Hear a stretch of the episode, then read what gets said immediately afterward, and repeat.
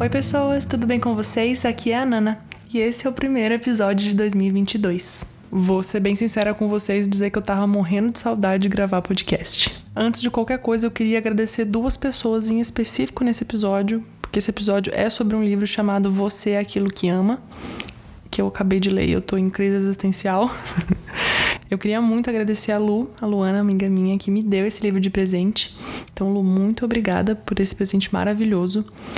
E o Gabriel, que me vamos assim dizer, entre aspas, me induziu a escolher essa como a primeira leitura do ano. A gente, ele estava aqui em casa enquanto eu escolhia o livro que ia começar o ano.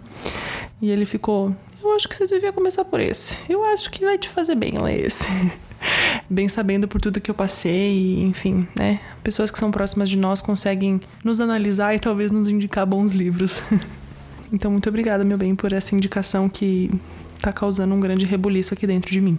Bom, então vamos lá, minha gente. Estamos aqui para conversar sobre Você é Aquilo que Ama, de James Smith. Esse livro ele dá uns 450 milhões de tapas na minha cara por página. E explico por quê. Eu tô tratando um pouquinho com um tom de humor aqui, porque sabe aquela velha história de pessoa que faz piada quando fica nervosa? Eu sou esse tipo de pessoa. Mas vamos lá, tratar, tentar tratar com mais seriedade aqui, porque os tapas na cara são reais. Vocês já cansaram de me ouvir falar aqui sobre idolatria. Todo santo episódio eu dou um jeito de falar sobre isso, porque, enfim, descobrir idolatria é algo que tem me ajudado muito na minha caminhada cristã. Só que aí o que eu percebi lendo esse livro, depois de 400 episódios, minha gente, dá vontade de regravar todos os episódios que eu já gravei aqui até hoje falando sobre idolatria, por causa do que eu li nesse livro aqui. Se bem que, na verdade, se eu parar para reparar, as coisas que eu falo nos episódios não estão erradas. Eu só fui bastante hipócrita de falar muito e viver pouco. Eu falei milhares de vezes aqui sobre contemplar o Senhor, sobre amar o Senhor, deleitar o nosso coração nele. Só que o que eu faço, o que eu percebi que eu faço lendo esse livro, eu coloco a minha mente no Senhor, eu não coloco o meu coração no Senhor. E de acordo com o título desse livro, você não é aquilo que pensa. Inclusive, ele até refuta aqui Descartes, falando né, que penso logo existo, então ele dá uma refutada nessa nessa grande teoria de Descartes, dizendo que na verdade você é aquilo que você ama. Então todas as vezes em que eu orei, Senhor, eu quero conhecer mais de ti, eu sinto que eu deveria ter orado, Senhor, eu quero amar mais o Senhor.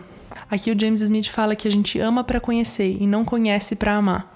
Então, o que eu percebi lendo esse livro foi que eu botei tanto a minha mente em querer entender os meus problemas, querer caçar os meus ídolos de modo racional, que eu me esqueci do principal, que é amar o Senhor eu me senti uma grande idiota, assim. Eu tô abrindo muito meu coração para vocês aqui, porque pode ser que algum de vocês também se sinta assim quando lê esse livro, e aí vocês vão perceber que vocês não são os únicos. Esse livro me fez perceber que existe sim uma separação entre razão e coração e que muitas vezes a gente colocar só a nossa razão não vai nos fazer nos deleitar no Senhor. Não adianta muita coisa eu saber da quantidade de ídolos que meu coração pode formar se eu não souber amar a Deus para que esses ídolos sejam derrubados. Não é com o conhecimento de cada ídolo que eles vão ser derrubados, mas é com o amor a Deus. Bem no comecinho do livro, ali na página 20, o James fala assim: Jesus é um mestre que não apenas instrui nosso intelecto, ele forma nossos próprios amores. Ele não se contenta em apenas depositar novas ideias em nossa mente. Ele busca nada menos que nossos desejos, amores e anseios. Seu ensino não toca apenas o espaço calmo, tranquilo e sereno da reflexão e da contemplação. Ele é um mestre que invade as regiões mais aquecidas e apaixonadas do nosso coração. Ele é a palavra que penetra até o ponto de dividir alma e espírito. Ele é capaz de perceber os pensamentos e intenções do coração. Seguir a Jesus é tornar-se um aluno do Rabi, que nos ensina a amar. Ser um discípulo de Jesus é matricular-se na escola do amor. Jesus não é catedrático. Sua escola do amor ou da caridade não é como um auditório onde passivamente tomamos notas, enquanto Jesus expõe fatos sobre si mesmo num discurso tedioso de PowerPoint carregado de texto.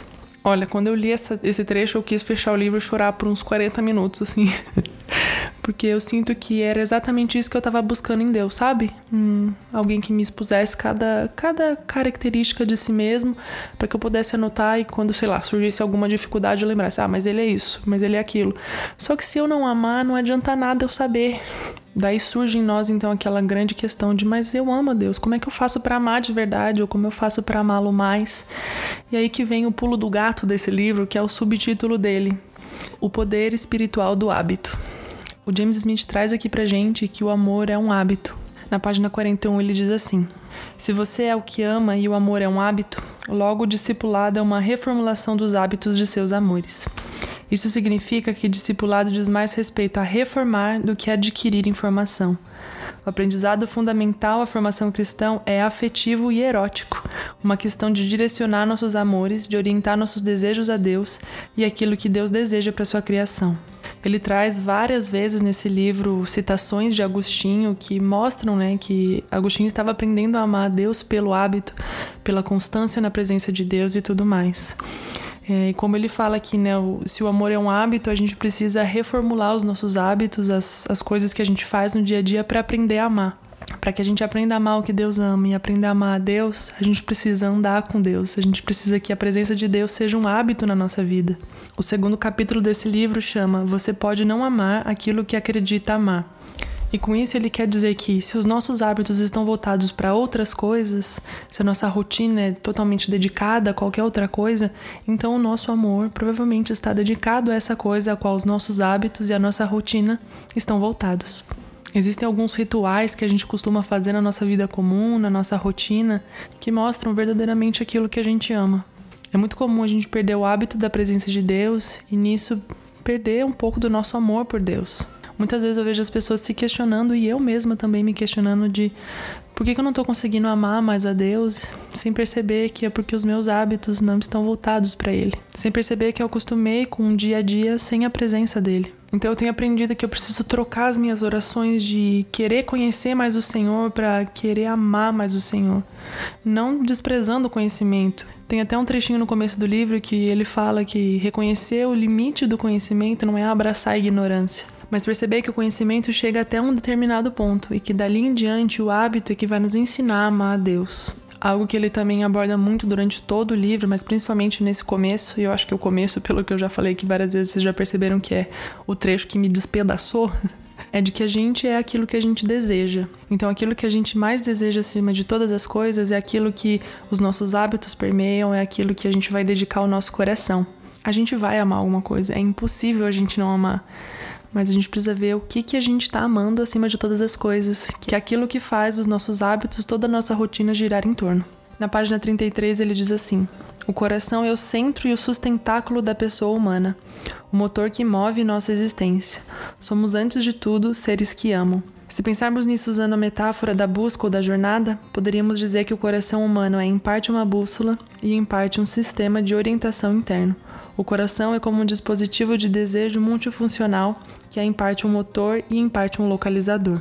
Ou seja, o nosso coração nos indica aquilo que a gente ama e que pode sim ser um ídolo. E nosso coração também é o motor desse amor, ou seja, aquilo que faz com que a gente crie toda uma rotina, um, uma vida em volta daquilo que a gente ama. E aí, lendo todas essas coisas, eu fui analisando a minha própria vida e percebendo que eu não entendi o limite do conhecimento. Eu queria simplesmente racionalizar cada ídolo descoberto, eu queria racionalizar cada tribulação, cada situação ruim, sem perceber que cada uma delas era uma oportunidade para aprender a amar a Deus, uma oportunidade de reformar o meu coração ou de recalibrá-lo para amar a coisa certa, amar a Deus. Esse podcast está entrando para o terceiro ano de existência e vocês já me ouviram falar aqui incontáveis vezes de idolatria, mas eu sinto que todas elas eram algo bastante racional e pouco emocional. Óbvio que várias vezes o Senhor conseguiu alcançar o meu coração e não somente a minha razão, mas eu acredito que a maior parte das vezes eu racionalizo todas as coisas ao invés de enxergar uma oportunidade de reforma no meu coração. E acho que isso parte até de um, de um comodismo, porque é muito mais fácil você racionalizar as coisas do que permitir de fato que Deus mude os seus amores, que Deus destrua seus ídolos, que Deus tome o lugar que é dele no nosso coração. Então eu quero dizer aqui para vocês que apesar de eu falar tanto de idolatria aqui, eu sou uma grande idólatra porque eu não dou a Deus o meu coração. Não é porque eu não dou a Deus a minha razão e os meus pensamentos, mas é porque eu não dou a Deus o meu coração. E é muito doloroso assumir isso aqui publicamente, mas eu preciso fazer isso para que quem mais estiver fazendo a mesma coisa que eu aprenda que a gente precisa amar a Deus. Eu estou estudando Isaías e percebo quantas vezes o profeta é usado por Deus para falar para o povo para se lembrar de quem Deus é, para lembrar das promessas de Deus, lembrar de toda a obra dele, porque o povo esquece. E eu acredito que isso acontece comigo e com a gente até hoje. A gente esquece quem Deus é, porque a gente não entrega o coração. Eu tenho visto que todas as vezes em que o profeta fala pro povo, lembrem-se, lembre de quem Deus é, lembre das promessas. Ele não tá falando pro povo, ó, coloca na cabeça de vocês quem Deus é. Ele tá falando, deixe isso entrar no coração de vocês. Não é à toa que um dos versículos mais famosos da Bíblia é sobre guardar o coração. As fontes de vida não procedem da mente, elas procedem do coração. Enfim, é aqui com essa voz embargada de choro o episódio inteiro que eu quero encerrar esse primeiro episódio do ano e recomendar muito a leitura desse livro. Ele fala muito sobre as nossas rotinas, né? E isso ele abrange bastante sobre liturgia, não só a do culto, mas também a do culto trazida para as nossas vidas e é maravilhoso. Ele realmente nos faz parar e repensar a vida, sabe? A cada página a gente bota a mãozinha na consciência e fala: Eu não tô amando a Deus, eu preciso amar a Deus. Desde que eu comecei a ler esse livro, eu tenho tentado reformular um pouco a minha rotina tentando mudar aos poucos os meus hábitos para que eu aprenda a amar mais o Senhor. É, há alguns anos eu venho orando toda virada de ano assim, Senhor, que esse seja um ano em que eu conheça mais o Senhor. Mas esse ano eu troquei essa oração. Eu quero amar mais a Deus. Eu vou amar a Deus que conforme eu o amo, eu o conheço. Eu não quero entregar para Deus a minha mente mais, eu quero entregar o meu coração. Quero entregar os meus desejos, as minhas vontades, para que ele finalmente troque tudo aquilo que eu desejo por aquilo que ele deseja. Então é isso, fica aí a recomendação desse livro incrível do James Smith, que seja maravilhoso para vocês, destruidor para vocês, como tem sido para mim. Esse livro vai ecoar na minha mente por muito tempo ainda. Talvez, espero eu que para sempre, para que todas as vezes em que eu estiver trocando a minha rotina, os meus hábitos por algo que não seja voltado para Deus, eu reformule tudo e volte novamente. Então é isso, gente. Até o próximo episódio. Um beijo e um queijo.